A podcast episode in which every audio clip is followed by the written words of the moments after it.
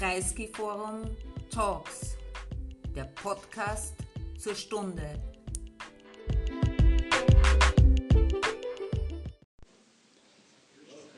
Also ich bin sehr versucht äh, zu sagen, hiermit wird die Botschafterkonferenz 02 eröffnet.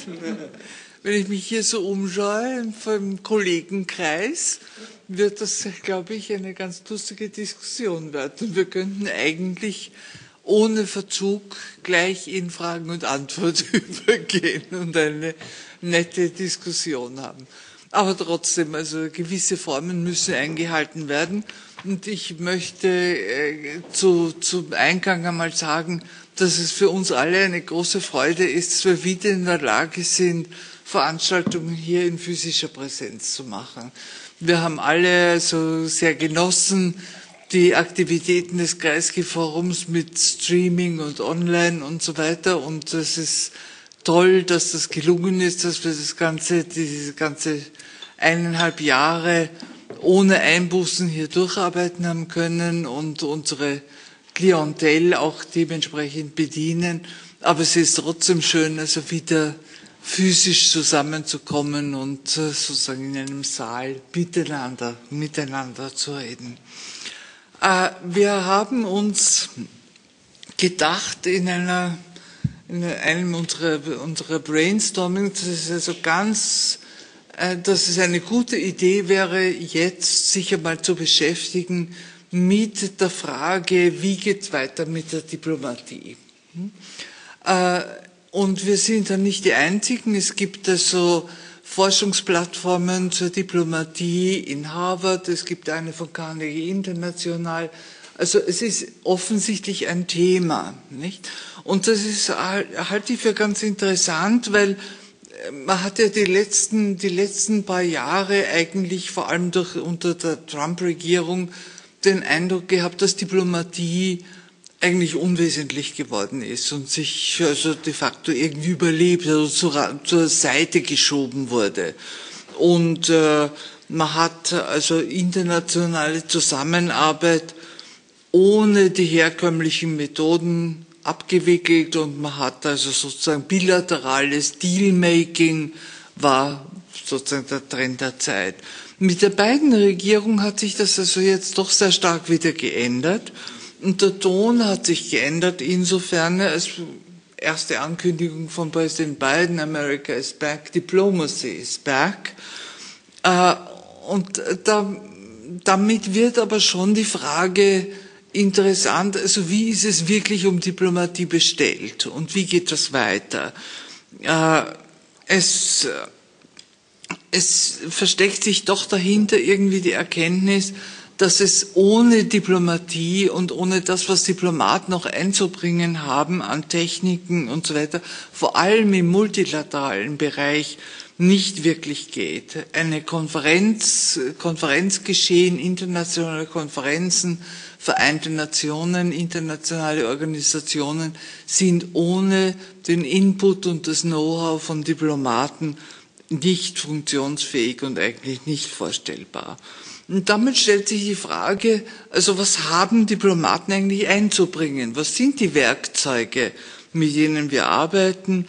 Was ist in unserer, in unserer Handwerkskiste sozusagen außer Drohgebärden, Sanktionsmaßnahmen und so weiter gibt es ja dann noch ein, eine andere Toolbox.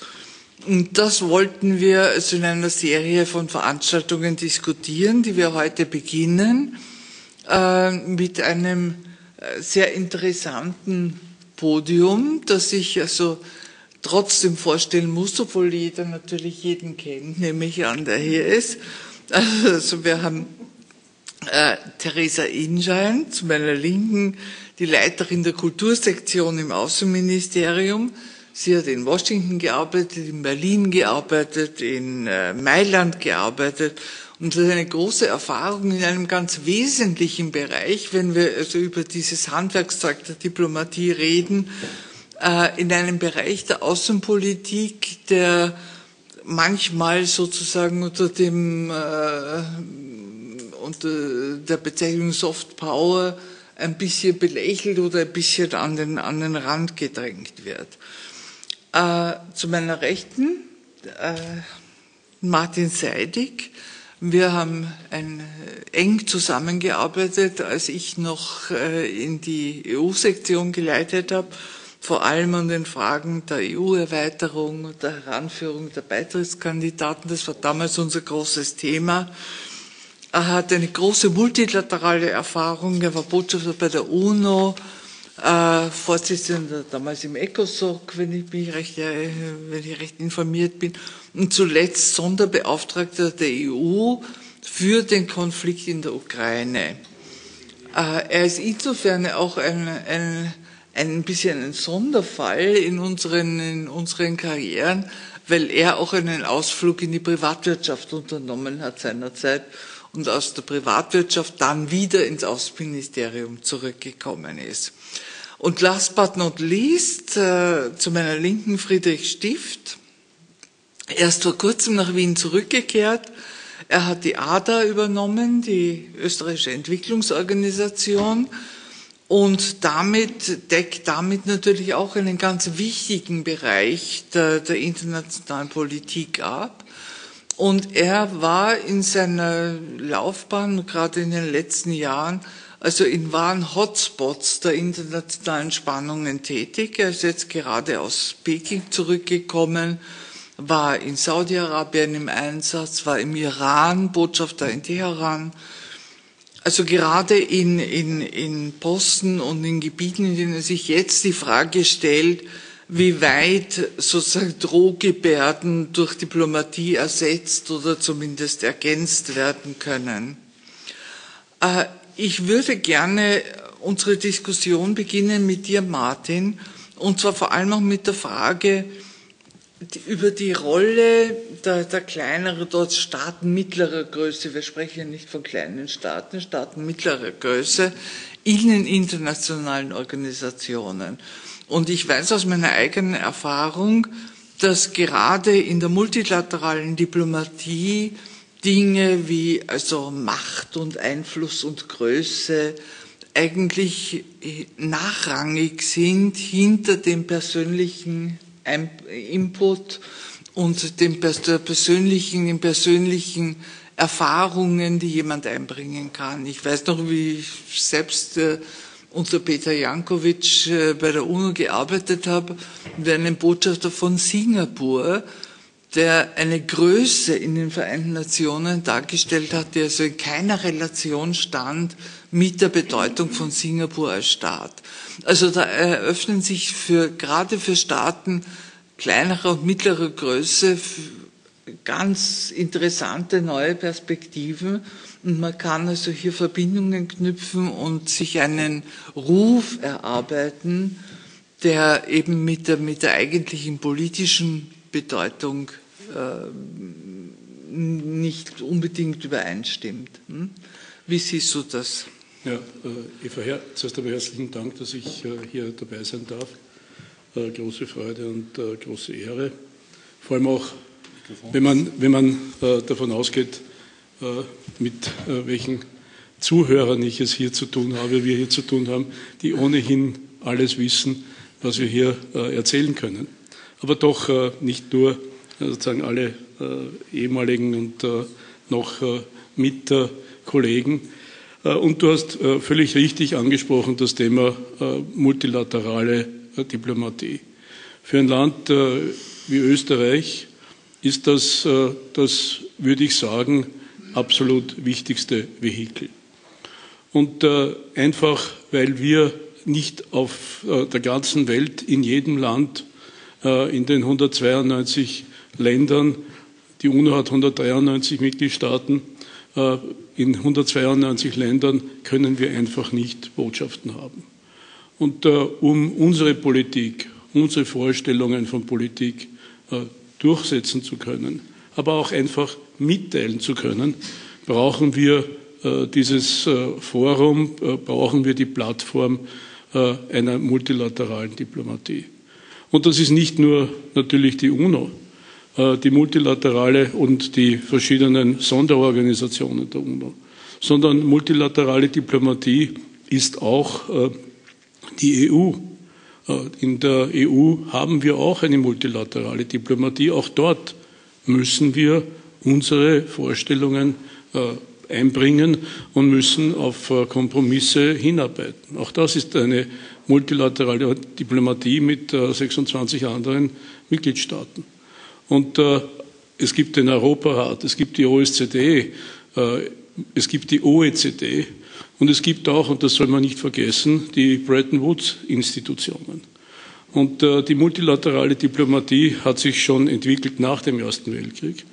Äh, wir haben hier noch ein Relikt dieser Zeit, die ILO. Äh, und man fragt sich immer wieder, wie konnte man damals so weitsichtig sein, eine Organisation wie die ILO zu gründen, äh, die Internationale Arbeitsorganisation, äh, mit, dem, äh, mit der tripartiten Zusammensetzung, mit Regierungsvertretern, Vertretern der Unternehmer und Vertretern der Arbeitnehmer. Und diese Organisation ist auch heute noch unglaublich lebendig und ist sehr wichtig für Standardsetzung im Bereich Arbeitsrecht in, und die, sozusagen die Umstände am Arbeitsplatz. Und da gibt es, glaube ich, nie ein Ende, weil sich einfach die Welt und die Arbeitswelt äh, immer wieder verändert. Und äh, die ILO wird auch hier immer wieder einen, einen Platz, eine Plattform sein, um äh, in äh, diesen Fragen hier äh, die äh, Standards weiterzuentwickeln. Die Bretton Woods Institutionen. 1944 sozusagen sind sie gegründet worden in einem Hotel äh, in äh, New Hampshire, äh, das eigentlich nicht funktioniert hat und das revitalisiert wurde im Krieg. Und mit diesen Institutionen arbeiten wir natürlich unter anderen Bedingungen, veränderten Bedingungen, auch noch heute. Die UNO 45, auch das ist heute noch immer die Organisation, die man anruft und auf die man sich wendet, an die man sich wendet. Also das ist äh, einfach äh, wahnsinnig wichtig. Und wenn du gesagt hast, der Botschafter von Singapur, äh, so, wir haben uns zwar ausgemacht, dass wir nicht erzählen von dem, was wir selber gemacht haben und, und, und, und äh, nicht irgendwie dann äh, uns selber beweihräuchern wollen. Aber äh, ich erinnere mich an meine Zeit, als ich in, New York Botschafter war und wir die SDGs ausverhandelt haben äh, die Nachhaltigkeitsziele. Und wir äh, Österreicher waren ganz besonders aktiv äh, zum Ziel 16, also Rechtsstaatlichkeit, Good Governance. Das war unser Hauptziel. Wir hatten auch eine sogenannte Group of Friends of the Rule of Law unter den anderen Mitgliedstaaten. Und in der Gemeinschaft, eben sozusagen in, gemeinsam mit dem Botschafter von Liechtenstein, und der Botschafterin, der bezaubernden und unglaublich fähigen Botschafterin von äh, Timor-Leste, äh, waren wir eine echte Kraft, um äh, das äh, Ziel 16 zu formulieren. Und wenn Sie heute sich das Ziel 16 anschauen, äh, vor allem die Formulierungen auch zur äh, Korruptionsbekämpfung, dann sind das unsere Formulierungen. Das sind die Formulierungen, die von diesen drei Staaten getragen worden sind. Und auf das äh, auch äh, natürlich äh, haben wir uns vorgestellt, dass viel mehr drinnen stehen könnte, dass das Ganze schärfer formuliert ist. Aber immerhin ist es drinnen. Und, äh, und das ist, glaube ich, äh, das zeigt einfach, dass man sich, auch wenn es so kleine Staaten sind, Liechtenstein, äh, Österreich ist im Vergleich dazu fast ein Riese. Großmacht. Der, eine Großmacht. Ja. Und äh, mit Timor-Leste. Und trotzdem haben wir es geschafft. Und wir haben es geschafft auch gegen die BRICS, gegen China, äh, gegen Russland äh, und andere Staaten, die da durchaus andere Formulierungen haben wollten, äh, uns äh, mit unseren Vorstellungen durchzusetzen. Das kann man nur auf der multilateralen Plattform. Und letztendlich noch ein Wort und dann höre ich schon auf. Ich meine, eine Organisation wie die OSZE äh, die ist einfach notwendig äh, in, äh, sagen in dem Raum die, von, von Vancouver bis Vladivostok, um Standards zu setzen und leider auch im, Fall, im, im Falle von Konflikten, wie ich das also selber hatte. Ich hatte ja viereinhalb Jahre die Verhandlungen geleitet in Minsk zwischen Russland, der Ukraine und das, was man landläufig die Separatisten nennt. Ohne die OSZE wäre das nicht möglich. Ohne die Monitore der OSZE, die dort eingesetzt sind, äh, wäre es nicht möglich, äh, hier äh, die, den Konflikt etwas einzudämmen. Also das ist alles multilaterale Diplomatie und für Länder wie Österreich einfach äh, wahnsinnig wichtig. Und in der Zukunft werden wir es weiter brauchen. Wir haben Themen wie Klima, wir haben das Thema Cyber, wir haben äh, das Thema äh, Datenschutz. Äh, da werden sicherlich in der Zukunft noch viele neue Standards gesetzt werden müssen, internationale Standards, äh, die wir äh, brauchen, um unser Leben zu organisieren. Und das in der Zukunft wird die multilaterale Diplomatie genauso wichtig sein wie bisher. Du hast etwas, etwas sehr Wichtiges, entnehme ich deinen, deinen, deinen Worten, weil wir vorhin gesprochen haben, also über das Handwerkszeug und sozusagen die, die Werkzeugkiste der Diplomaten.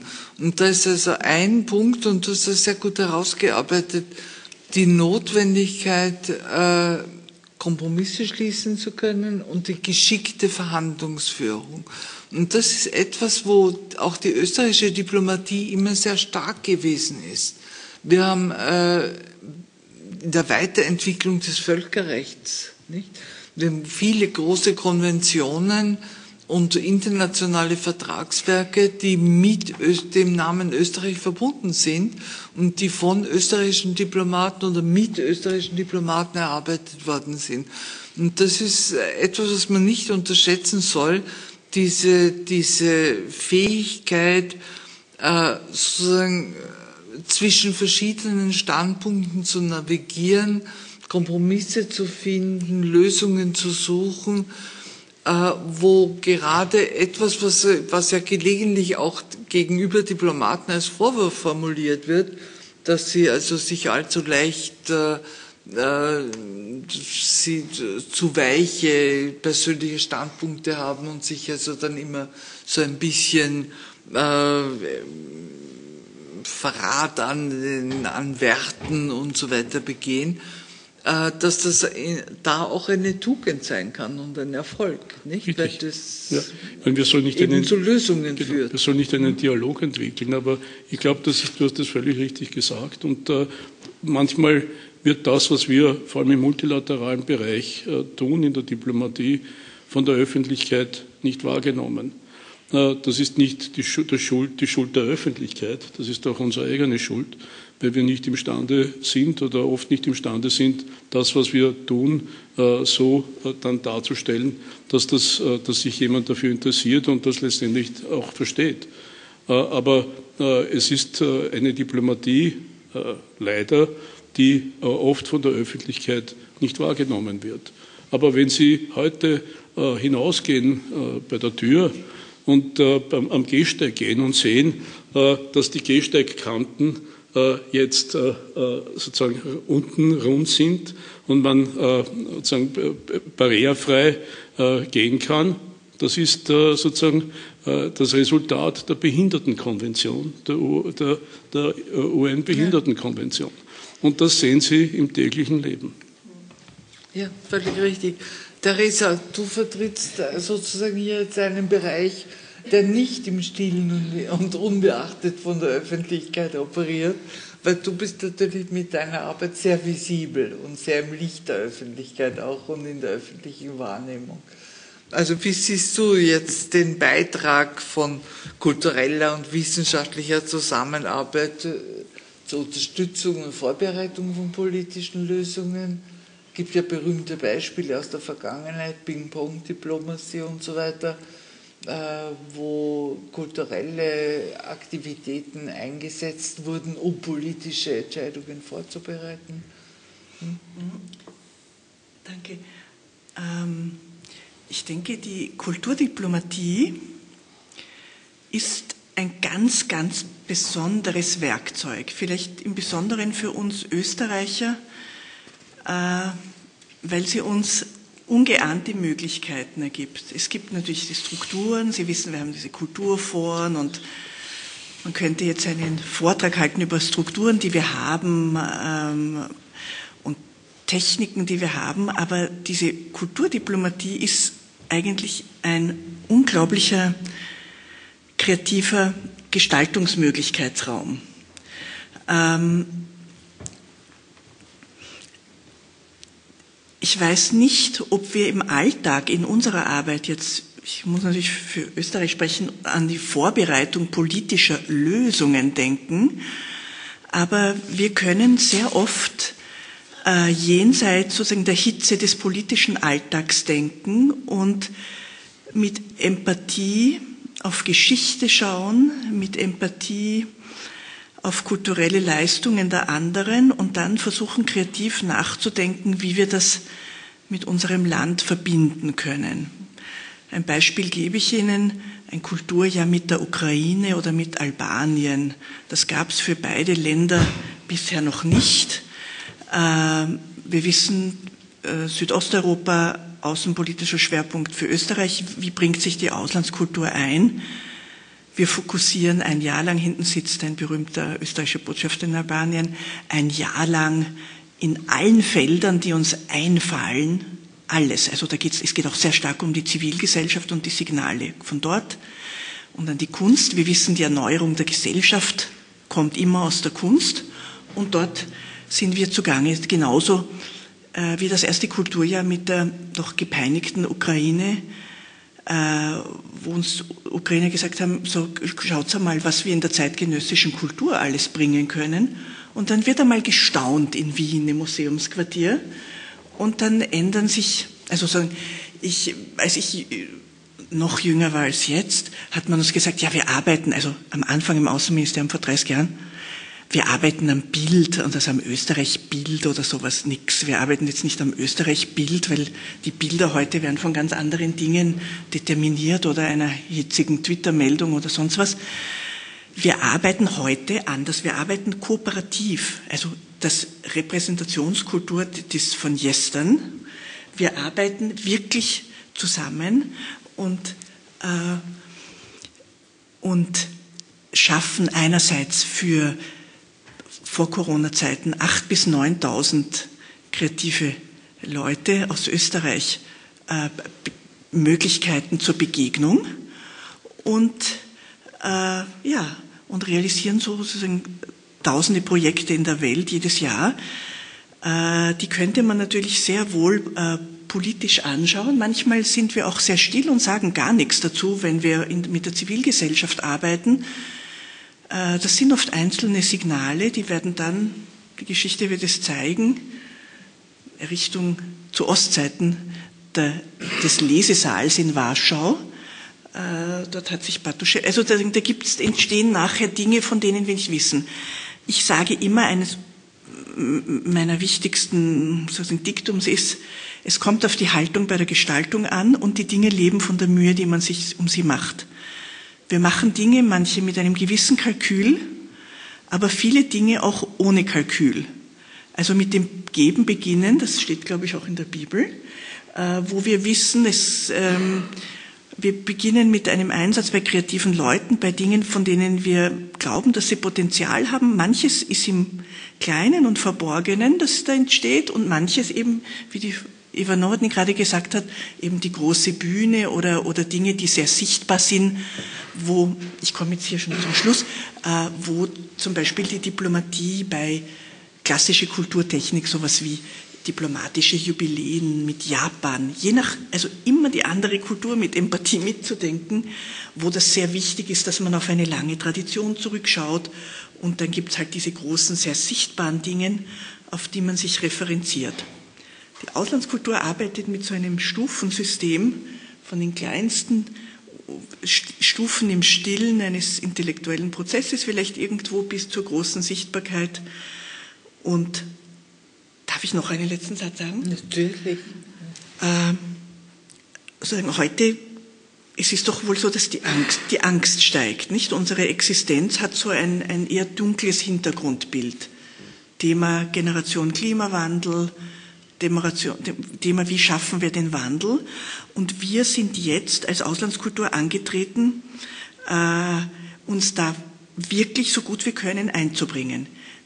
Die Wege weiß ich noch nicht. Ich weiß aber, dass wir viele Kräfte aktivieren. Wir haben jetzt ein äh, Playbook Klimakultur gerade gemacht. Ich habe es auch äh, mitgebracht, sozusagen mit Fragen. Da geht es von Kunstaktivismus bis Nachdenken, wie wir den, Wandel schaffen, bis zu einer Kooperation, äh, über die wir uns irrsinnig freuen mit Ö1, die heißt Reparatur der Zukunft, wo wir in der ganzen Welt äh, Ideen für den Wandel suchen, casten, die dann, die wir dann weiterführen wollen. Es, ist, es wäre jetzt ein Riesenfeld, aber sozusagen an der Reparatur der Zukunft arbeiten wir jetzt. Das Thema ist riesig, aber jeder Schritt zählt und da sind wir jetzt gerade jetzt dran.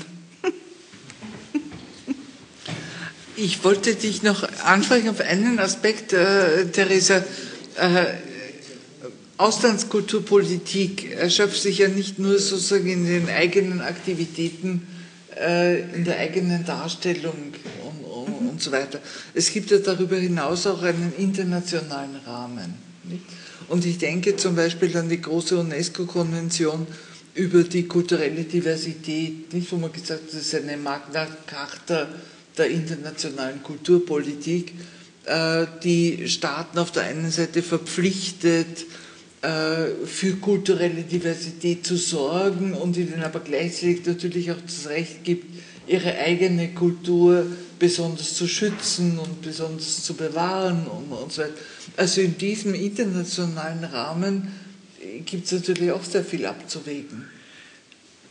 Genau, die UNESCO einerseits, bei der wir uns äh, sehr engagieren und ein Feld, das auch zunehmend an Interesse gewinnt, ist die europäische Kulturdiplomatie, das heißt EUNIC, also das ist der europäische Arm der, der Auslandskultur, wo in einer vielleicht ähnlichen Haltung wie mit der UNESCO gearbeitet wird und wir hoffen, auch wenn bei uns die Strukturen klein sind, aber das Engagement ist groß, ähm, dass wir sozusagen mit unseren europäischen Kulturpartnern gemeinsam im Ausland aktiv werden können für Europa. Also ja, ein, riesiges Feld. Ein riesiges Feld. Ja. Äh, Friedrich Stift, du hast also wirklich äh, an Hotspots gearbeitet, wo alle diese Instrumente der Diplomatie wirklich also gefordert waren und äh, beschäftigt sich jetzt mit der Entwicklungspolitik als Beitrag zu einer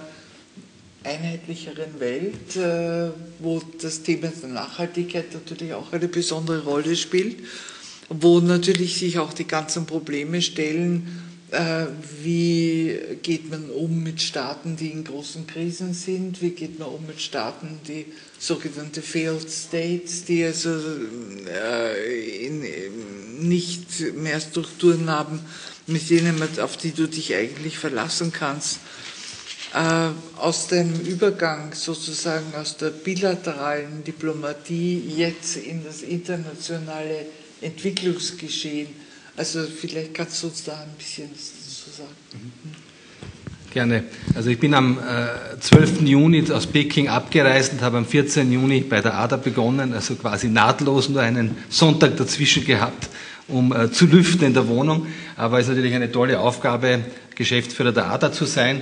Äh, die Entwicklungszusammenarbeit und Entwicklungspolitik ist in Österreich medial doch etwas unterbelichtet. Aber wie du gesagt hast, mit den Herausforderungen, denen wir uns gegenübersehen, äh, Migration, äh, Failed States, äh, Klimakrise, Covid-19, äh, wird die Entwicklungszusammenarbeit immer wichtiger. Ähm, die Entwicklungszusammenarbeit, wie Sie wissen, wurde ja im EZA-Gesetz normiert und es hat sich an sich nichts geändert. Es ist einerseits Armut beseitigen, Frieden fördern, dann Geschlechtergerechtigkeit fördern und auch jetzt dazugekommen Inklusion, dass man für Behinderte und auch Benachteiligte Sorge trägt.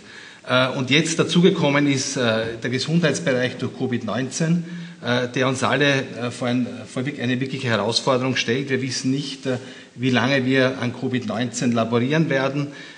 Die Impfungen in, in, Afrika, aber auch in Teilen von Asien, die Impfquote ist eine sehr niedrige. Man rechnet auch damit, dass es in den nächsten Jahren weitere Pandemien geben wird. Migration, wir erleben ja gerade dieser Tage über den, kann man sagen, das Kollabieren Afghanistans und äh, man fürchtet natürlich eine riesige Migrationswelle äh, zukommen auf Europa. Ich glaube, da sind wir alle sehr, sehr gefragt ähm, mit unserer Hilfe.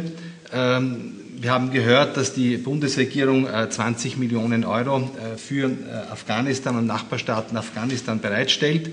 Äh, in diesem Fall äh, wird das Geld äh, multilateralen Organisationen überwiesen, wie etwa UNHCR, World Women und dem IKRK.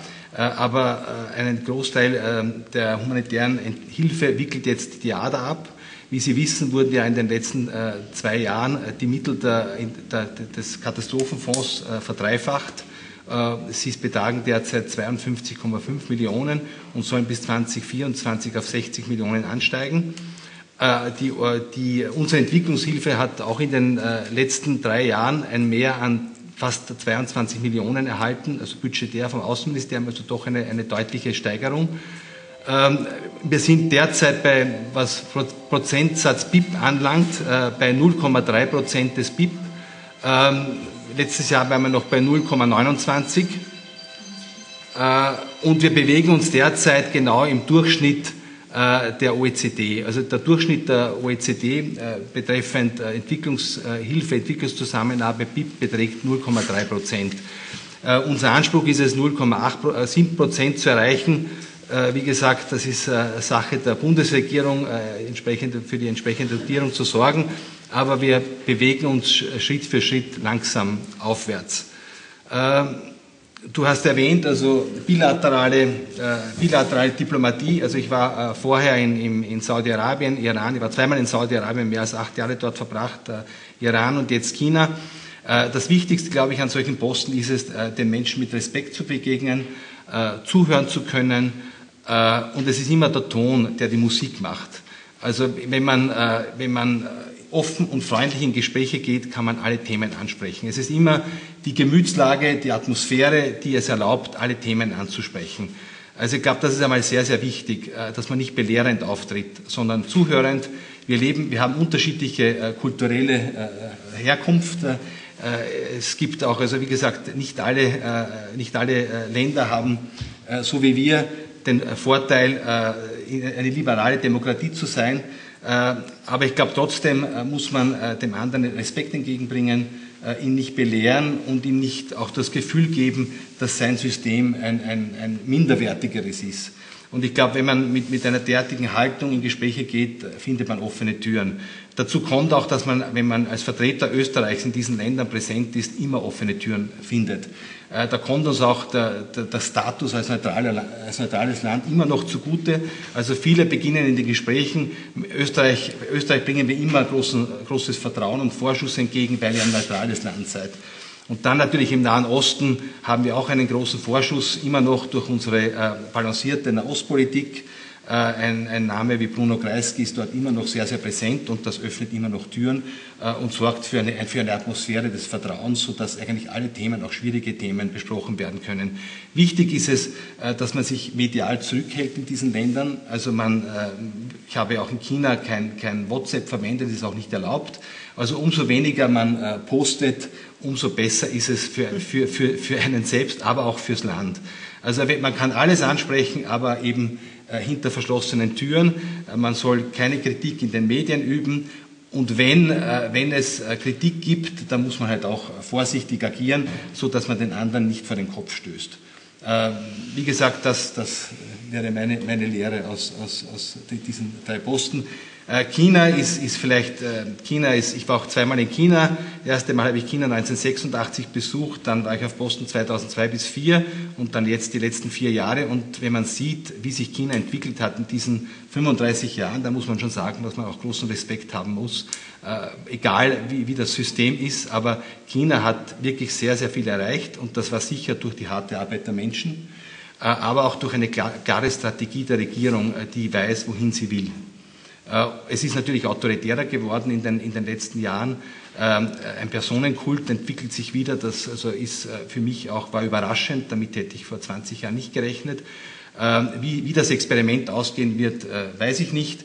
Allerdings wird in China weiter die Privatwirtschaft äh, wird weiter vorherrschend sein, wenn auch der Staat immer mehr jetzt regulierend eingreift. Aber ein Staat, der sich kommunistisch nennt, kann nicht zulassen, dass es immer größere Ungleichheiten gibt. Es gibt äh, die meisten Milliardäre in China und das hat natürlich in der Bevölkerung schon für große Unruhe gesorgt und äh, die kommunistische Partei muss um sich an der Macht zu halten, eingreifen und Monopole zerschlagen, weil sonst, glaube ich, würde, würde es äh, irgendwann äh, auch der Vorherrschaft der kommunistischen Partei an den Kragen gehen.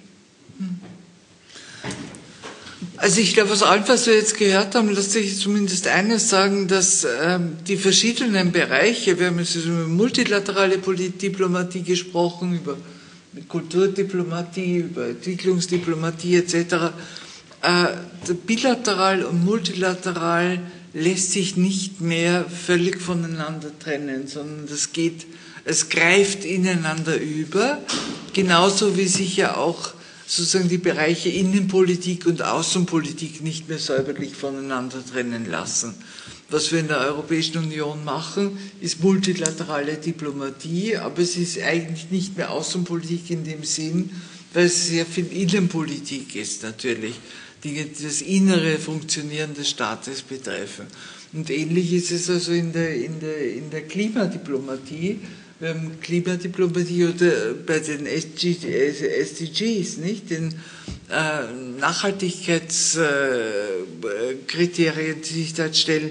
Das greift alles ineinander und ist nicht mehr fein säuberlich voneinander zu trennen. Ich glaube, das ist schon einmal eine wichtige eine wichtige Schlussfolgerung, die man, die man ziehen kann. Martin. Ja, ich glaube, wir haben einen Bereich äh, nicht erwähnt. Äh, wir decken das sagen wir, hier nicht ab, aber äh, das ist auch das Konsularische. Und als Botschafter, ich war ja auch Botschafter in China, so wie der Fritz, und das Konsularische für die vielen Österreicher die in China leben, ist einfach ein sehr wesentliches Moment. Und dafür sind die Diplomaten auch da. Und äh, wir haben eine immer größere Mobilität unserer Landsleute.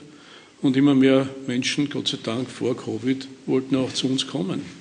Und äh, allein die äh, Visa, äh, die man hat in China und die Anforderungen, die da an eine Botschaft kommen, sind enorm. Äh, bei den Visa-Ansuchen. Und man muss ja auch äh, doch äh, genau kontrollieren, wer kommt denn da zu uns. Und das hat schon manchmal wirklich einen guten Grund, dass hier eine Kontrolle genauer ist.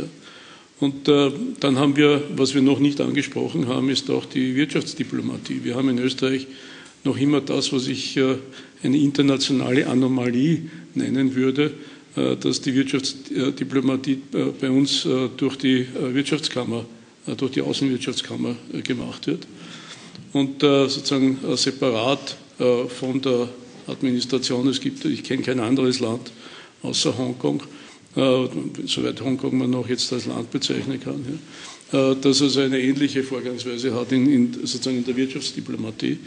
Aber das ist trotzdem die, die Firmen, die österreichischen Firmen, äh, im Ausland werden äh, durch diese äh, Wirtschaftsdiplomatie wirklich sehr gut, in der Regel sehr, sehr gut betreut.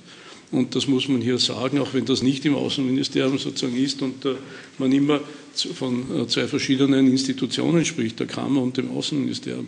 Aber wie die Firmen unterstützt werden, das ist in der Regel wirklich ausgezeichnet. Und das hat der österreichischen Firma, der, der, österreichischen Wirtschaft ähm, über die Jahre und Jahrzehnte sicherlich sehr geholfen. Äh, ich sage das nur, weil wir die beiden Fragen hier nicht abgedeckt haben und äh, sagen Wirtschaft und auch die, die Präsenz der österreichischen Wirtschaftsvertreter im Ausland. Und äh, das stellt auch immer wieder Anforderungen an die Diplomatie wirklich dar. Und die werden auch in der Zukunft da sein. Es wird eine noch größere Mobilität sein, der Österreicher jetzt sozusagen wenn, COVID, äh, wenn wir Covid äh, hinter uns haben und äh, daher noch größere Anforderungen. Und wir haben auch bei Covid gesehen, wie schnell die Rückholaktion funktioniert hat, der Österreicher. Und das ist mit unseren Landsleuten nicht immer einfach. weil manche stellen dann sehr große Ansprüche. Und äh, ich glaube, man kann durchaus hier und, äh, sagen, manche haben dann Vorstellungen, äh, die sozusagen nicht die eines äh, durchschnittlichen Steuerzahlers sind äh, an, den, an, an die Diplomatie. Und auch mit dem muss man umgehen und muss sie freundlich und als Staatsbürger behandeln. Das ist nicht immer leicht, aber das wird immer sein und wir werden weiter in Zukunft äh, im konsularischen Bereich arbeiten müssen und es wird auch weiter eine Betreuung äh, der Unternehmen eine Wirtschaft, äh, im Ausland geben, was auch notwendig ist. Also auch die Wirtschaftsdiplomatie, die konsularische und die Wirtschaftsdiplomatie wird es weitergeben. Ich sage das nur, wenn wir hier das nicht also abgedeckt haben. Na, wir haben eine Reihe von anderen Dingen auch nicht abgedeckt. Wir haben auch nicht äh, wirklich gesprochen über den ganzen Bereich der sogenannten Public Diplomacy. Wir haben noch nicht gesprochen, vielleicht kommen wir noch dazu, mhm. über Channel 2 Diplomacy. Mhm. Äh, und gerade ich bin sehr froh, dass du den konsularischen Bereich angesprochen hast, denn wir haben gerade jetzt in der jüngsten Vergangenheit gesehen, wie wichtig das war, dass äh, im, im, äh, jetzt in der Machtübernahme durch die Taliban, nicht? Also die Österreicher, die in Afghanistan sich befunden haben, die mit der Hilfe des Außenministeriums dann letzten Endes aus dem Landes gebracht werden können, wo sich auch in den Tagen gezeigt hat, äh, dass das immer mehr geworden sind. Ein sehr, interessante, ein sehr interessantes Phänomen. Man hat Anfang gesprochen von einem Dutzend und dann wurden es 20 und dann waren es auf einmal 50 und dann waren es auf einmal 200. Und man hat sich gefragt, wo kommen die Österreicher in Afghanistan überhaupt her, nicht? Aber dass, äh, dass da ein, ein, ein System funktioniert, das in der Lage ist, also auch unter den schwierigsten Bedingungen äh, österreichischen Staatsbürgern dann zu helfen und sie auch in dem Fall als außer Landes zu bringen, das war schon beachtlich, das muss man schon sagen. Und äh, Public Diplomacy hat uns natürlich auch ein, einen ganz anderen Wirkungsbereich noch in den einzelnen Staaten eröffnet. Nicht? Public Diplomacy zielt ja nicht ab auf die Kontakte zwischen den Staaten, sondern das ist sozusagen das Durchdringen der Gesellschaft in einem anderen Staat. Und äh, China 2 Diplomacy, das ist auch ein, ein, ganz, ein ganz eigener Aspekt, äh, auf den man vielleicht noch eingehen sollte. Ich, ich wollte auch, äh, weil jetzt ja. gesagt Public Diplomacy, ähm, über unsere Arbeitsweise hm, im Ausland nicht. Wir sehen irrsinnig viele Leute, oft jeden Abend oder fast jeden Abend, und das sind 100 oder 200, und äh, wie die in Amerika sagen, we work the crowd. Und manche Leute, die vielleicht nicht wissen, was wir da tun, weil wir nur rumgehen und die Hand geben, ist eigentlich, wenn man das gut macht, äh, saugt man wie ein Schwamm irgendwie auf, wer jetzt da ist, sammelt Karten ein und denkt nach, wem man mit wem verbinden könnte und wo was entstehen könnte. Eigentlich als Diplomaten sind wir so eine Art merkurische Agenten mit äh, Fantasie im Hintergrund, die denken müssen, wer könnte jetzt wem was zu sagen haben und wo kann da etwas entstehen? Manchmal muss man Follow-up machen, manchmal reicht es vielleicht, wenn sich zwei die Hand geben, weil man gleich weiß, das könnte unglaublich interessant sein. Und ich finde das schön an unserem Beruf. Oft sehen wir dann gar nicht die, die, positiven Effekte, weil man oft gar nicht mehr das Weitere, was sich daraus ergeben kann, sieht. Aber ähm, du hast gesagt, äh, die Gesellschaft durchdringen oder die Gesellschaft dort, wo Österreich halt hineinreicht, ähm, kann man, glaube ich, auf diese Art sehr viel leisten. Wir in der Auslandskultur versuchen jetzt in diesen doch sehr herausfordernden Zeiten die Anker für die Kulturdiplomatie sowohl im Ausland als auch in Österreich noch zu verstärken. Also dass wir in Österreich für das Außenamt noch mehr Partner haben, die mit uns an diesen Fragestellungen arbeiten, Ars Electronica und viele andere, weil wir nur eigentlich markurische Agenten sind. Wir können nicht alles machen, aber wir können schauen, dass diese Kontakte sich machen, sowieso Synapsenbildungen, damit dann dieses oder jenes entstehen kann. Also das sehe ich bei der Kulturdiplomatie ganz stark als einen, einen Faktor der Arbeit, der vielleicht auch im Stillen passiert, aber sehr intensiv sein kann. Und dann ist die Frage, stellt man Fragen an uns, hast du für diese oder jenes Problem eine Antwort oder Fragestellung und die äh, sollen wir dann auch haben. Und dann heißt es, man ist gut vernetzt. Mir gefällt der Ausdruck, den du gefunden hast, den merkurischen Agenten, weil das äh, beschreibt das ganz gut, äh, was äh, sozusagen die Arbeitsweise. Ich wollte noch einen anderen Aspekt ansprechen, der auch eine relativ rezente und neue Entwicklung ist, dass wir ja auch eingedrungen sind in die sogenannte EU-Diplomatie. Also einfach durch die Kompetenz von, von Leuten, denen es gelungen ist, im Rahmen der Europäischen Union und in diesem großen globalen Netzwerk, das die Europäische Union aufgebaut hat, äh, Posten zu besetzen, Rollen zu übernehmen und womit sich, wodurch sich auch ein völlig neuer Aspekt eröffnet, nämlich dass man sozusagen auch äh, teilhaben kann und vertreten sein kann in dem großen Vertretungsnetzwerk der Europäischen Union, ohne eine eigene Dienststelle damit äh, zu, zu, aufzubauen, aufbauen zu müssen. Nicht? Also das ist eine ganz neue Entwicklung, die sich aus der Weiterentwicklung der Europäischen Union ergeben hat. Wieso noch? Ja, vielleicht dazu, vielleicht, dass es, zum Beispiel, ich betreue die Mongolei mit und der EU-Botschafter in der Mongolei hat immer organisiert die Reise der Botschafter aus Peking, die die Mongolei mit akkreditieren. Oder wenn wir auch Konsularfälle hatten in der Mongolei, habe ich den auch angerufen und gesagt, er soll im Hintergrund einmal herausfinden, was da los ist und das hat eigentlich immer sehr, sehr gut funktioniert. Dann auch, äh, als ich in Peking war, war der EU-Botschafter Dietmar Schweißgut. Also der EU-Botschafter war der Österreicher Dietmar Schweißgut, ich war der bilaterale Botschafter, was besonders schön war, weil Dietmar Schweißgut mein bilateraler Botschafter in Peking war, Jahre vorher auch. Also so haben wir uns dann wieder, wieder begegnet. Äh, so mischt sich bilateral und multilateral. Eben, eben, also das war, war, war wirklich sehr schön. Äh, Wirtschaftsdiplomatie, ein Wort noch, also zum Beispiel im letzten Jahr China ist gesperrt, also man kommt schwer rein, drei Wochen Quarantäne, aber in China selbst konnte ich das letzte Jahr ganz normal agieren. Also das war eigentlich sehr, sehr angenehm. Wir hatten natürlich keine Besucher aus Österreich, es gab sehr viele Unternehmer, die kommen wollten, aber natürlich drei Wochen Quarantäne nimmt niemand in Kauf. Und die meisten bekommen auch kein Visum. Daher gab es eigentlich keinen, äh, keine Besuche von Wirtschaftsleuten. Daher habe ich mit, äh, mit, den, mit den Wirtschaftsdelegierten Wirtschaftsmissionen unternommen in China. Wir haben ja mehr als 1000 äh, Wirtschaftsvertreter, die in China leben. Äh, und der Wirtschaftsdelegierte oder die Wirtschaftsdelegierte haben diese Wirtschaftsmissionen organisiert. Wir sind in Provinzen gefahren, wo wir noch nie waren. Und nachdem keine ausländischen Gäste kamen, sind wir auch vom Gouverneur empfangen worden. Die haben auch Essen für uns gegeben. Und das war sehr, sehr gut für die Firmen, weil die hatten dann das, die Gelegenheit, mit den zuständigen äh, Ministern in den Provinzen zu reden. Es haben sich durchaus einige erfolgreiche Geschäftsabschlüsse ergeben. Als Botschafter ist man Türöffner, aber und eben weil eben die, die Covid-Pandemie aus, aus, gewissen Umständen äh, diese Missionen für uns erleichtert haben, war das an sich auch nicht so nachteilig. Äh, dann noch vielleicht ein Wort zu, zu, zu, zu, den Konsulaten. Sie haben aber wahrscheinlich mitbekommen, es ist der Generalkonsul aus Peking nach Wuhan geschickt worden. Das war natürlich, wie, wie die Pandemie in Wuhan ausgebrochen ist, hatten wir einige Österreicher dort, die unbedingt raus wollten aus Wuhan. Und dann kam eben äh, vom Ministerium der Ruf, es soll jemand von der Botschaft nach Wuhan fahren. Wuhan war aber gesperrt. Also man wusste nicht, ob man dort reinkommt.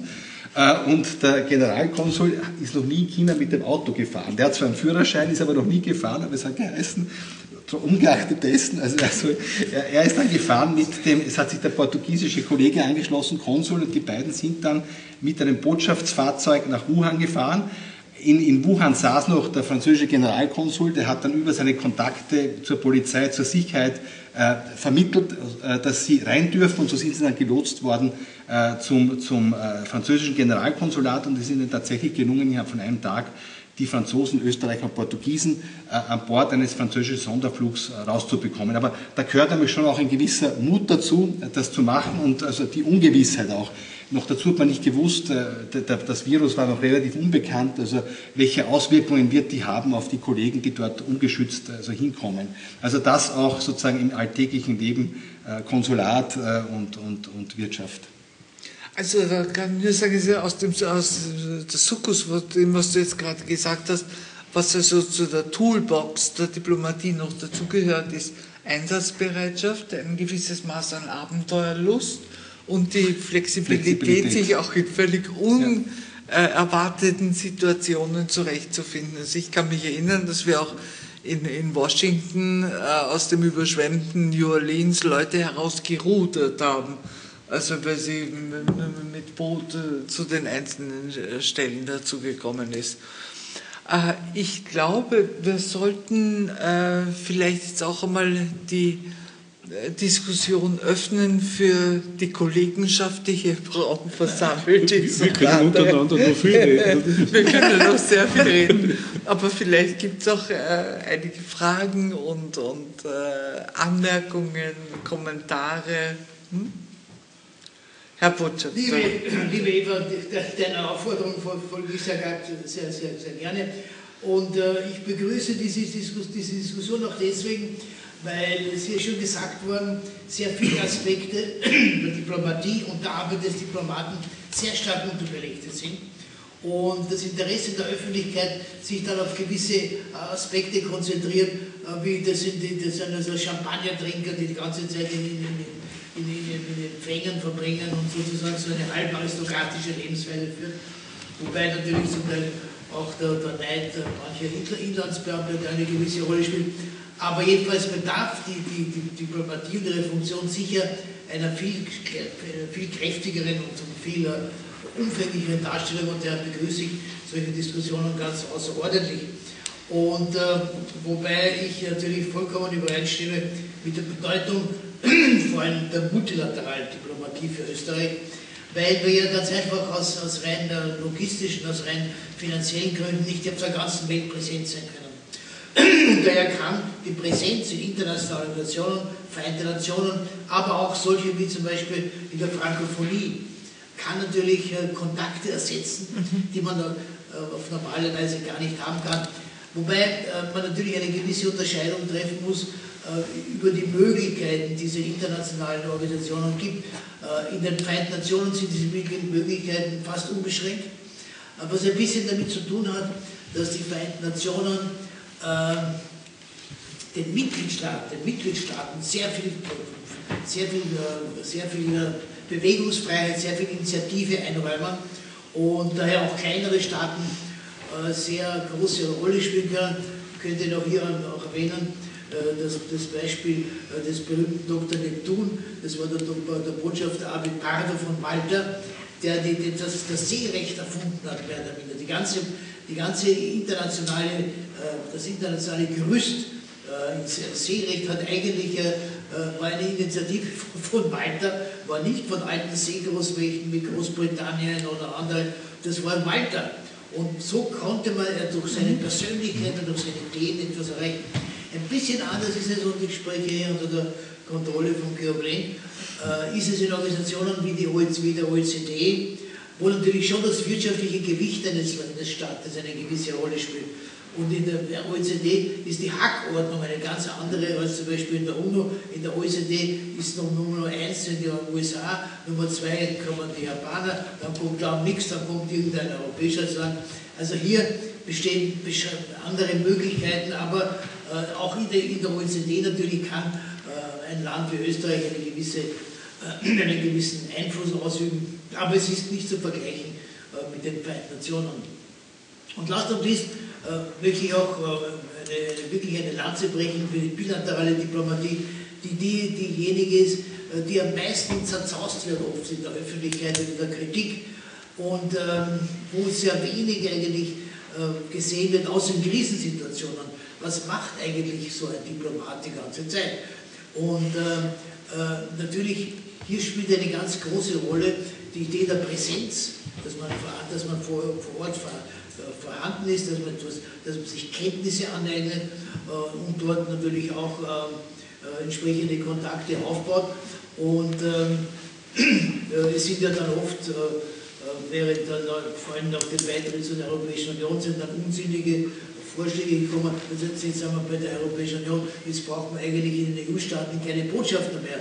Das wäre natürlich ein, ein verhängnisvoller Fehler gewesen, weil sehr vieles, was sich dann in Brüssel abspielt, wird ja zuerst in Hauptstädten ausgekocht. ausgekocht. Das heißt, man muss genau wissen, wo, wo in welche Richtung gehen vor allen Dingen größere, aber auch kleinere EU-Mitgliedstaaten und das kann in, kann in Wirklichkeit nur äh, eine, eine gute äh, Diplomatie zustande bringen. Also das nur ein paar ein Gedanken, aber wie gesagt nochmals begrüße ich sehr, sehr lebhaft die Diskussion und bin mit allem natürlich, was ihr da gesagt habt, vollkommen einverstanden. Okay. Äh, was, was die Frage der Unterbelichtung betrifft, dem kann ich nur beipflichten und äh, dazu erzählen, äh, als wir in London waren, hat BBC die Initiative entwickelt und hat vier Dokumentationen gemacht an verschiedenen Abenden über das Leben von Diplomaten an jeweils anderen Posten. Das heißt, sie haben also äh, ein, sich einen Posten ausgesucht und haben einen ganzen Tag lang sozusagen das Geschehen verfolgt und, und dokumentiert. Und die großen Unterschiede dann herausgearbeitet, die es da natürlich gibt, weil der, der, der Tagesablauf von einem britischen Konsul im Osten Chinas ist ein völlig anderer als der des britischen Botschafters in Frankreich, der also in einem Stadtpalais sitzt und in erster Linie Repräsentationsaufgaben wahrnimmt. Also da gibt es diese große Bandbreite und äh, das ist auch ein interessanter Aspekt, der auch nicht allen bewusst ist. Das ist ja auch in unserem Dienst auf einem vielleicht bescheideneren Niveau, ja, aber diese Unterschiede enorm sind zwischen den Aufgabenbereichen von, von Diplomaten in den verschiedenen Einsätzen, äh, die, sie, die sie wahrzunehmen haben. Äh, die, das Zweite, was du angeschnitten hast, und das ist natürlich vollkommen richtig, nicht, dass es einen großen Unterschied auch in der Wertigkeit der verschiedenen internationalen Organisationen gibt und dass je spezialisierter eine Organisation ist, dann natürlich auch andere Kriterien eine, eine große Rolle spielen. Also OECD ist da ein sehr gutes, ein sehr gutes Beispiel. Bitte, aber es gibt sicherlich noch andere Wortmeldungen. Ja, bitte, Gertraud. Ich wollte eine, eine Lanze für die Zusammenarbeit zwischen der Diplomatie und der Zivilgesellschaft äh, äh, brechen, äh, weil ich sozusagen als äh, Vertreterin der Zivilgesellschaft in einem Institut, das im internationalen Rahmen arbeitet, ähm, die, die, die, die Zusammenarbeit mit, mit den Diplomaten sowohl im Haus in Wien als auch draußen außerordentlichen Schätzen gelernt habe und eigentlich ununterbrochen schätzen kann, weil wir Dinge machen, die dann vielleicht ein bisschen äh, kompliziert und wie Theresa sagt, auch, äh, auch im Kleinen und im Stillen stattfinden und in dieser, in dieser stillen Zusammenarbeit dann äh, Dinge möglich werden, die man eigentlich äh, sich vorher gar nicht zugetraut hat. Ich rede, sage jetzt von äh, vor kurzem, vor zwei Wochen haben wir hier eine relativ große Tagung von Syrerinnen und Syrern sowohl aus dem, aus dem Regimeland äh, als auch aus der Opposition hier gehabt. Und diese, diese, diese Zusammenkunft von diesen, von diesen eigentlich äh, Kontrahentinnen, würde ich einmal sagen, war äh, durch die Unterstützung der, der, der, der Diplomaten und Diplomatinnen, die uns dabei geholfen haben, ähm, ist möglich geworden und hat einen guten Erfolg gebracht. Also das wollte ich nochmal einbringen als Spezifikum zwischen dieser auch nicht wirklich bekannten äh, guten Zusammenarbeit zwischen der Zivilgesellschaft und der, und der Diplomatie. Das ist natürlich eine Wechselwirkung, nicht? Denn du hast ja auch sozusagen äh, durch die Arbeit der Institutionen im Rahmen der Zivilgesellschaft ist sehr viel möglich, was auf einer, einer staatlichen Ebene dann doch schwieriger ist und dass äh, sozusagen das wieder eingefüttert wird äh, von, äh, von äh, aus, der, aus den Institutionen in die Arbeit, also dann auf der staatlichen Ebene. Ja, ja, so ist es. Also ja. ich meine, manchmal wird uns gesagt, macht ihr das, weil ja. bei uns ist es schwieriger. Ja. Ja. Peter, bitte. Ich möchte darauf zurückkommen. Ich werde persönlich oft gefragt von Freunden, Matura-Kollegen, was macht eigentlich so ein Diplomat? Und wenn ich dann anfange zu erklären und alle die Facetten, die Toolboxes schildere, Je länger das dauert, umso unglaubwürdiger merke ich, dass ich mich dann eigentlich auf eine Formel zurückgezogen und sagt zu einem Botschafter, was macht er vom Gefängnisbesuch, konsularisch, bis zum Staatsbesuch? Alles. Und er ist Vertreter österreichischer Gebietskörperschaften für die Landeskrankenhäuser, wenn irgendein Tourist, äh, der hier verarztet wird, abhaut und nicht zahlt, bis zum Hotelgast dasselbe. Für die Väter, die also ihre Alimente nicht zahlen und müssen das alles eintreiben. Also wir machen eigentlich alles, was Bund, Land und Gemeinde und Bezirke machen und darüber hinaus das ist eine gute das Definition. Formel finde ich von Gefängnisbesuch bis zum Staatsbesuch. Dazwischen ist alles. Aber eine, eine, eine Frage habe ich an euch alle hier diesem Panel. Österreich ist ja Mitglied der Europäischen Union. Es gibt so etwas wie die gemeinsame Außen- und Sicherheitspolitik. Wir wissen, dass das am Papier steht und dass also hier keine Souveränität an Brüssel übertragen wurde. Und jetzt frage ich, ist das ein Vorteil oder ein Nachteil für die Rolle von kleinen EU-Mitgliedstaaten, gerade in multilateralen Aufgaben? Hätten wir nicht, wenn wir eine gemeinsame Außenpolitik hätten, Vorschriften, dass wir also vom Seerecht bis weiß ich was hin einer Linie zu, folgen hätten, also ist das momentan eine Lücke, weil vielleicht kommt es einmal zur Gast, was wir also uns profilieren können, gerade als kleiner Staat. Und ich frage Martin, warum sind wir so gut dabei? Sie sind doch unverdächtig. Malta, wie der Bundesminister Jankovic gesagt hat, Malta ist unverdächtig gewesen, dass da eine Seerechtslobby äh, den Maltesen die Feder in die Hand drückt, was er da hinschreiben soll. Wir sind wirklich glaubwürdig, weil wir eben klein sind, innerhalb der EU, glaube ich, aber auch außerhalb der EU, dass wir die Werte wirklich eher beim Wort nehmen und ernst nehmen.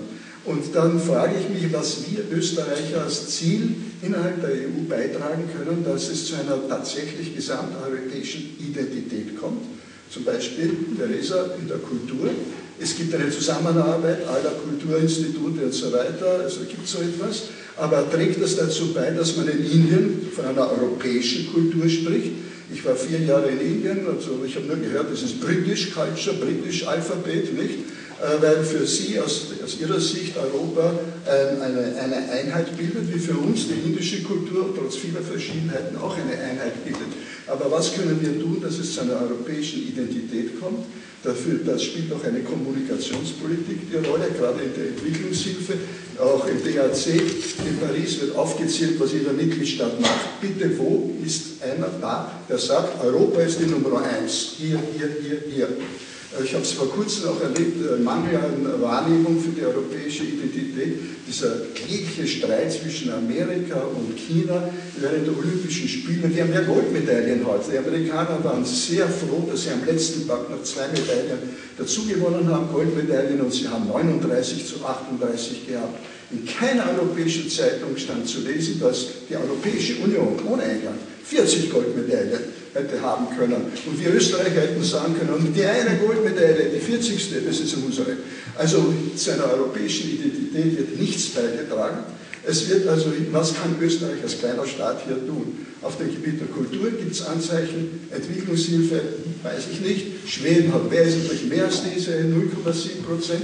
Gibt es einen gesamteuropäischen Durchschnitt von 0,3, wenn ich dich richtig verstanden habe, ist eigentlich beschämend. Aber trotzdem sind wir noch besser als die Amerikaner in vielen Hinsichten. Und das sagt niemand. Und wir könnten gerade als kleiner Staat, glaube ich, hier, äh, ohne dass wir uns in den Vordergrund schieben, also hier etwas dazu beitragen. Martin? Wollen wir noch nicht noch ein paar andere Fragen nehmen? Oder- Können wir, ja. Okay. Thomas, du hast uns lange aufgezählt. Äh, Ich habe eine, eine, eine Frage, die, das, das Wort war im Raum, weil nicht behandelt worden, dass, den, dass die Channel 2 Diplomacy, den Gerda Grauer hat ein bisschen geliefert von einem Beispiel äh, für Österreich. Aber ich weiß nur, dass zum Beispiel äh, die Schweiz und Norwegen oder Schweden wahnsinnig viel äh, direkt investiert vom Außenministerium in diese Organisation. Und äh, ich wollte wissen, wie du und Martin bist ja auch involviert, wie du das siehst. Du hast natürlich auch, du warst sehr engagiert in Channel 2 oder Channel 1, Channel 1 and a half und so weiter äh, in der Ukraine. Also ein bisschen zu, zu, zu Channel 2 Diplomatie und wie, wie Österreich sich da positioniert. Und das Zweite ist nur eine, eine Feststellung, die, die, die trivial ist, aber die man doch hat. Mir fällt schon auf, dass von den österreichischen Bundespräsidenten drei Diplomaten waren. Mir fällt auf, dass von den österreichischen Außenminister sieben Diplomaten waren. Mir fällt auf, dass an österreichischen Bundeskanzler eineinhalb sozusagen Diplomaten waren. Mir fällt auf, dass wir etliche Landesräte stellen. Wieso kommt das? Das ist ganz interessant. Also, er, er hat nur gesagt, natürlich, man sieht von, das Land immer von außen, sozusagen, man, sieht, man, man wird sozusagen zum Berufsösterreicher. Mhm. Ja. Man deckt einen sehr breiten, einen sehr breiten Themenbereich. Ab, wie der Peter Moser schon dargestellt hat und so weiter. Also, äh, äh, man identifiziert sich natürlich auch und leidet unter dem Land natürlich auch sehr oft. Also, es ist ein, ein zutiefst so eine Gemischung zwischen repräsentativ und operativ zum Beruf Österreich. Aber das schlagt sich in diesen Zahlen in das ein. Georg, wolltest du? Ja. ja? Ähm, eine theoretische Frage zum Thema Information und Wissen. Das ist ja doch das Schmiermittel oder das Fluidum jeder Organisation, auch der Diplomaten und der dahinten stehenden Außenämter. Mir ist aufgefallen, und das ist ganz sicher noch vor nicht allzu langer Zeit, etwa wie ich beim Peter Jankovic in New York war, war Information eine Frage der Macht und der Mächtigen und die Weitergabe von Information sehr oft eine Art Hoheitsakt. Man mhm. sich sehr genau überlegt, wem man welche Informationen mhm. weitergibt. Mhm. Weil sie rar war, schwierig zu beschaffen. Mhm. Das hat sich vielleicht spätestens im Jahr 2000 zu ändern begonnen mit der Elektronik.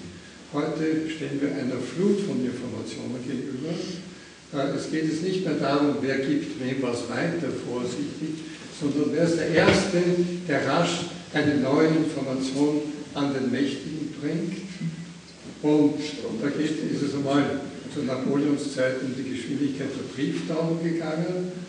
Jetzt geht es um Millisekundenschnelle. Wie werden wir Diplomaten oder ihr Diplomaten mit diesem neuen Paradigmenwechsel umgehen? Hm? Ich glaube, jetzt fangen wir mal an mit rein. Okay. Ja, das sind äh, ein paar sehr interessante Fragen alle von Kollegen, vielleicht kommen dann noch andere Fragen.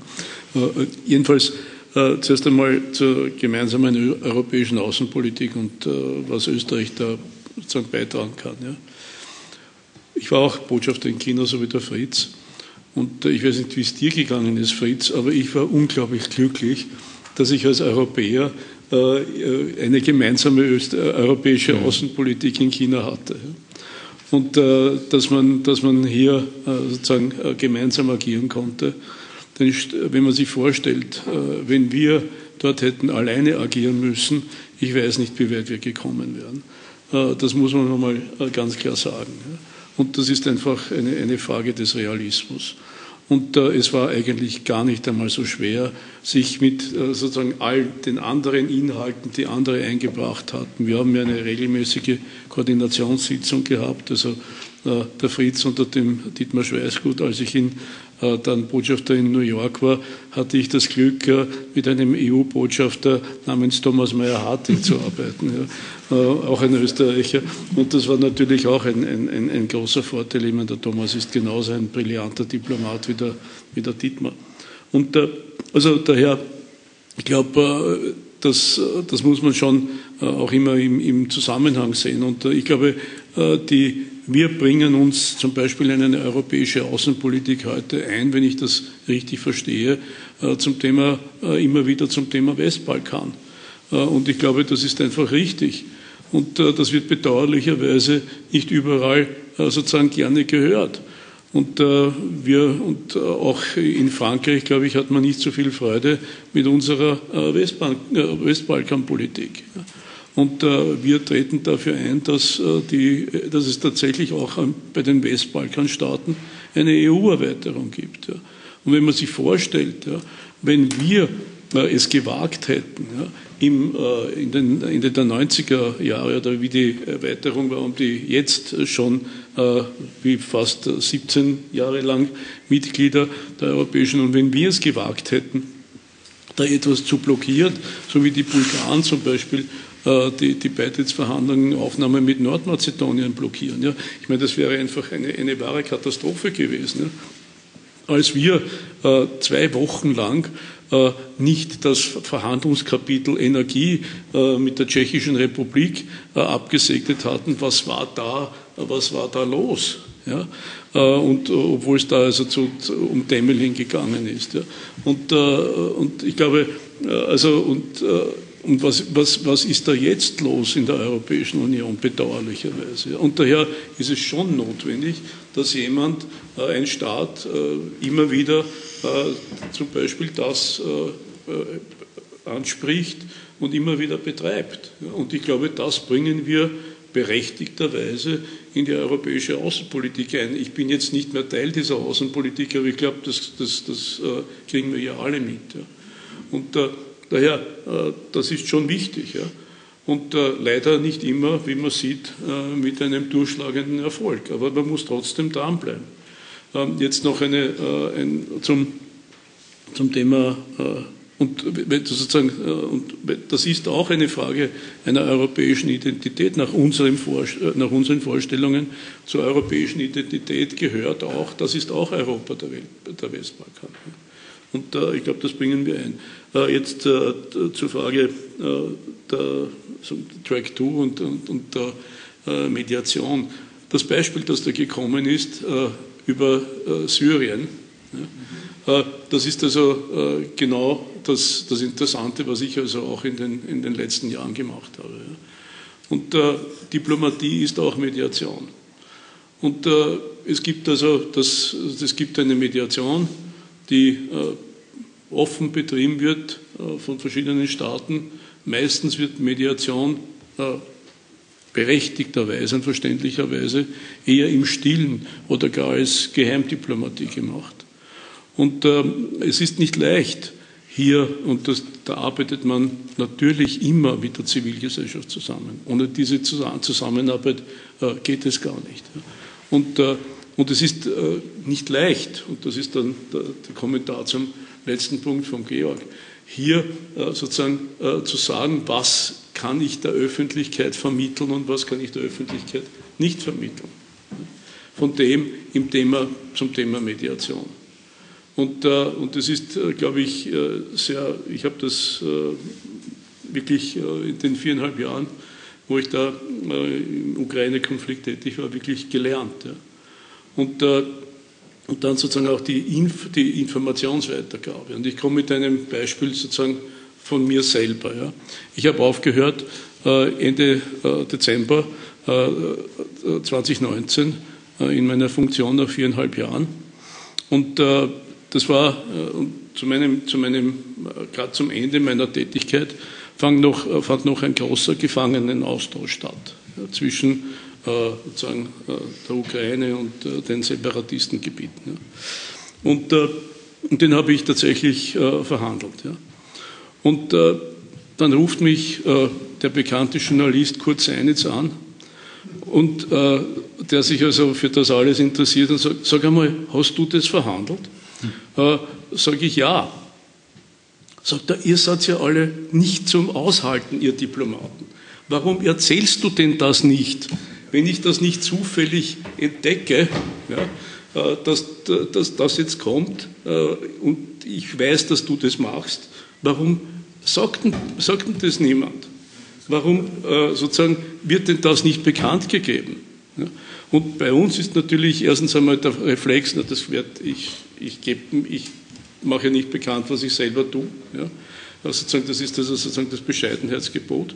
Und dann findest du niemanden in, den, in, sozusagen in, der, in der Information des, des Außenministeriums oder der OSZE, der dann sagt, na das hat der geschafft. Ja? Sondern das ist dann, äh, das ist dann sozusagen, das findet halt dann nicht statt. Ja? Äh, so ist es passiert, dass der Martin Seidig am 30. Dezember auf der ersten Seite der Kronenzeitung war. Ich meine, auch nicht schlecht. Ja. Äh, ich meine, nicht nur für mich, sondern einfach zu zeigen, äh, dass man, dass man, äh, dass, Diplomaten auch tätig sein können. Ja. Aber Es ist genau das Problem. Wir haben in der Hinsicht keine richtige Information und ich weiß auch nicht, ehrlich gesagt, ich habe keine Patentantwort, wie denn das Ganze geht. Weil die Informationspolitik von internationalen Organisationen ist also insgesamt so eine Sache und ein großes Problem. Und, äh, sagen wir, die Informationspolitik in den Ministerien ist natürlich zwangsläufig auf den Minister selber ausgerichtet und, äh, und nicht auf das, was wir denn sonst tun. Und, äh, und daher, äh, wenn, wie, wo da die richtige Balance ist, weiß ich ehrlich gesagt bis heute nicht. Therese, Thema ich, ich, ich, ich wollte noch, äh, ich weiß nicht, wann die Veranstaltung aus ist, aber ich wollte unbedingt noch einen Punkt sagen, weil wir doch Österreicher sind. Ähm, und ich habe das vorher, glaube ich, noch nicht gesagt. Ich glaube, wir sollten nie vergessen, was die Kunst äh, für die Beziehungen leisten kann. Die Bilder, die wir voneinander haben, sind immer zuerst mal über Kultur geprägt. Also wenn wir an andere denken, ein anderes Land wie immer. Und wir sind als, äh, als Außenministerium natürlich bei weitem nicht der einzige Akteur in dem Feld. Nicht äh, Kunstbeziehungen macht die halbe Republik, die Städte, die Stadt Wien macht ihre Projekte und die großen Museen und die Bundesländer und andere Institutionen, wo wir mithelfen. Aber ich glaube, das ist für uns, also, also zu meinem Glaubensbekenntnis gehört, dass was Kunst in allen ihren Formen, auch die Architektur, weil da die Elsa Prochaska sitzt, leisten kann, einfach in zur Gestaltung von einem Miteinander, ist enorm wichtig, weil es eben die Gefühle von Menschen anspricht und, und, und die, die, die tiefe Prägung ist eben kulturell und auch in dem Miteinander. Ähm, und dann möchte ich auch noch sagen zum Diplomatie, also de, zu dem Dialog. Wir haben mal äh, Aloysia Wörgeter, jetzt unsere Botschafterin in Belarus, hat, als sie noch in Wien bei uns im Dialogreferat war, eine sehr interessante Anthologie gemacht über dialogisches Arbeiten, weil gesagt wurde, wir sind alle ein bisschen auch Psychologen, was das denn wirklich bedeutet. Und auch in dem Dialog- und Verhandlungsfeld kann künstlerischer Ausdruck von Gefühlen, von Dingen, die man eben sonst schwer sagt, sozusagen all diesen äh, Themen, die man im Hintergrund führt, wenn man spricht, auch an, an Aggressionen oder mit Leuten, die Schwierigkeiten haben, kann man über, über die Kunst oder den künstlerischen Ausdruck auch zum Ausdruck bringen und dann irgendwie das auch dazu bringen. Und ich hätte halt die These, dass wir Österreicher uns in diesem Feld noch mehr engagieren sollten oder den Wunsch, eine Hoffnung, eine diplomatische Hoffnung. Und äh, weil, weil ich glaube, dass wir ganz gut sein könnten darin auch eben in diesem, jetzt wiederhole ich zum letzten Mal, sozusagen diesem empathischen Interesse für den anderen. Und unser Dienst sollte eigentlich wachsen, denn was du brauchst in der Welt von morgen sind Leute, die ein echtes interkulturelles Verständnis haben. Äh, es ist nicht nur, wenn wir Englisch können, dass wir verstehen, wie der andere tickt. Der Fritz Stift weiß, wie äh, man sich vielleicht im Iran, Mann, also Mann, Frau und so, äh, sich fühlt oder in Saudi-Arabien, da gehört viel mehr dazu, als einmal irgendwas gelesen zu haben oder so. Du musst es lernen und erfahren. Und dann sind wir erst eigentlich als Diplomaten wertvoll. Also wir brauchen viel Expertise für unser Land. Und auch im Kulturfeld, wenn wir, je nach Betrachtungsweise, wie man die Welt anschaut, aber sagen wir, die, die Werte, nicht was ist das Interesse, da ist immer, was ist das Interesse? Also, unser Interesse ist der Wert von Beziehung, weil wann bist du stark im Leben, wenn du Freunde hast, wenn es dir schlecht geht? Also wir arbeiten ja auch, ich bin Idealistin, aber man arbeitet auch an Freundschaften. Und, äh, und, und dahinter sind aber auch, wenn man sagt, wo ist, äh, sind auch Wirtschaftsbeziehungen. Botschaftereiwege, Sie sind ganz toll in Rumänien gearbeitet. Da sind auch äh, bei der Kunst oder bei der Kultur sind auch Arbeitsplätze oder ist alles Mögliche an einem Netzwerk, an, um das wir uns bemühen. Ja. Jetzt bin ich auch schon still, danke. Äh, ich glaube, ungeachtet der Schnelligkeit der Informationen des Internets sind Diplomaten genauso wichtig wie immer. Es geht um die Analyse, um die Deutung. Und wenn ich zum Beispiel alle Posten nehme, die ich gehabt habe, äh, die EU-Identität zusätzlich zur österreichischen ist sehr stark. Also wir stimmen alle Positionen ab. Es gibt oft schwierige Fragen in China mit den Uiguren. Da versucht natürlich China, die einzelnen Länder zu spalten eigentlich allen autoritären Regimen war gemeint, dass sie die EU ignorieren wollten. Also sie reden nur bilateral mit den Ländern, äh, bekommen aber irgendwie nicht mit, dass wir uns eng austauschen.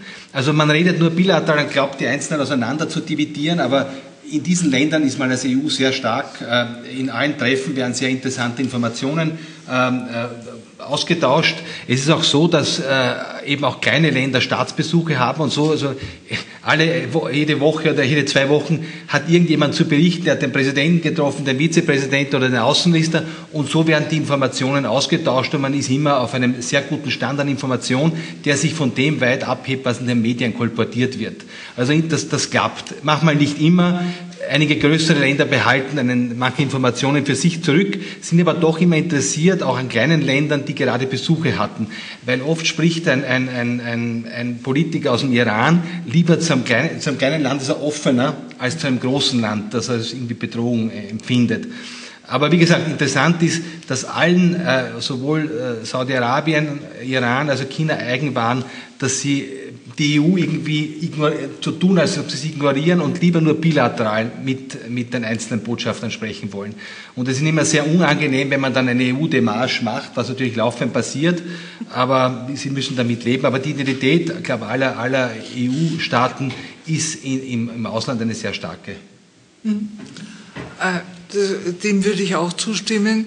Äh, und äh, ich würde aber dann doch noch etwas ergänzen. Ich glaube, dass ein Aspekt ein bisschen unterbelichtet wurde und das ist die Notwendigkeit, dass die Europäische Union im internationalen Rahmen eine stärkere Rolle spielen muss, als sie eigentlich tut. Das bedeutet nicht, dass wir also jetzt da amalgamieren und dass es ein europäischer Mischmasch wird. Und natürlich wird jeder seine eigenen Interessen haben und auch seine eigenen Schwerpunkte. Und das ist völlig natürlich. Spanien hat eine andere äh, Ausrichtung, äh, einen anderen Blick in die Welt hinein als zum Beispiel Österreich mit dem Westbalkan. Nicht? Das ist ganz klar. Und das ist aber auch eine Stärke, weil da bringt man viele verschiedene Erfahrungen zusammen. Und wenn man das also dann zusammenschmiedet zu einem etwas ähm, vielleicht nachhaltigeren und gewichtigeren Ganzen, wäre das, glaube ich, höchst notwendig. Äh, ich habe jetzt gerade gelesen, die letzte große Rede von Charles Michel, der das auch artikuliert, der aber es ein bisschen, hat man doch das Gefühl, normativer Imperativ, nicht? Also, wünschenswert, aber noch nicht, äh, wir sind noch nicht so weit.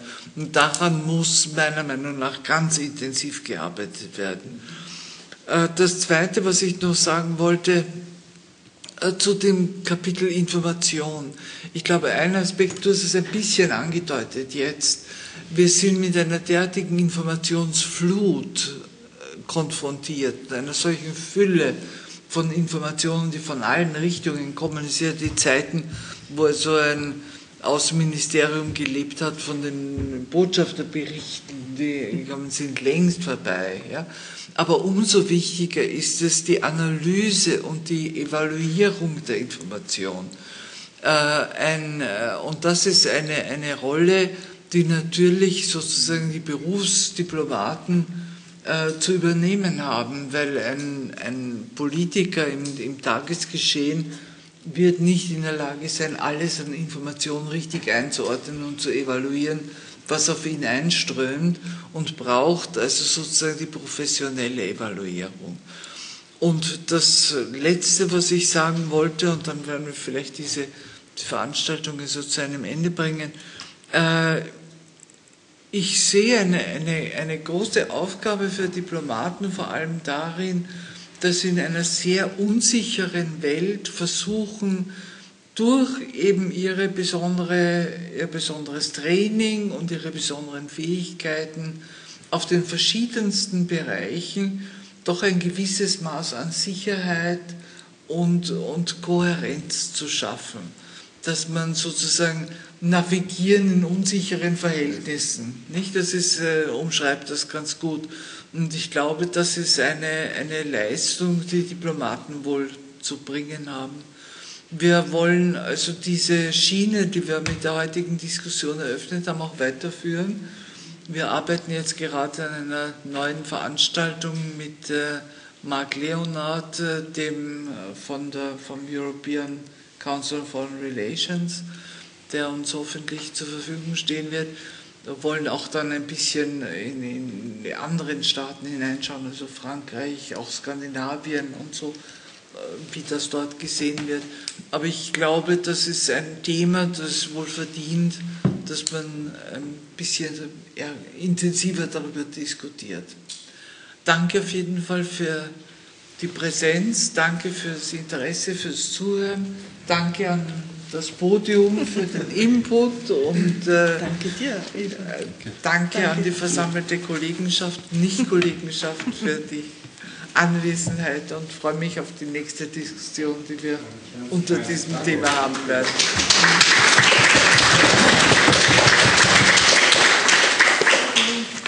Mark Leonard sollte am 9. November sein. Aha, gut. The Age of Unpeace. Ja.